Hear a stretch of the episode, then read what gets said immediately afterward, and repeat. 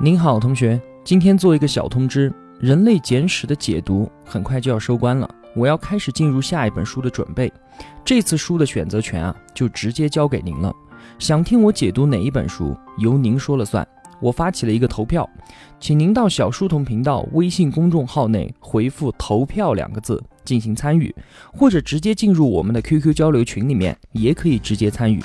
投票的截止时间为八月二十四日，最终投票票数最多的一本书就是我解读的第五本书。好了，就是说这个事儿，祝您生活愉快。我在小书童频道微信公众号和 QQ 交流群等您来。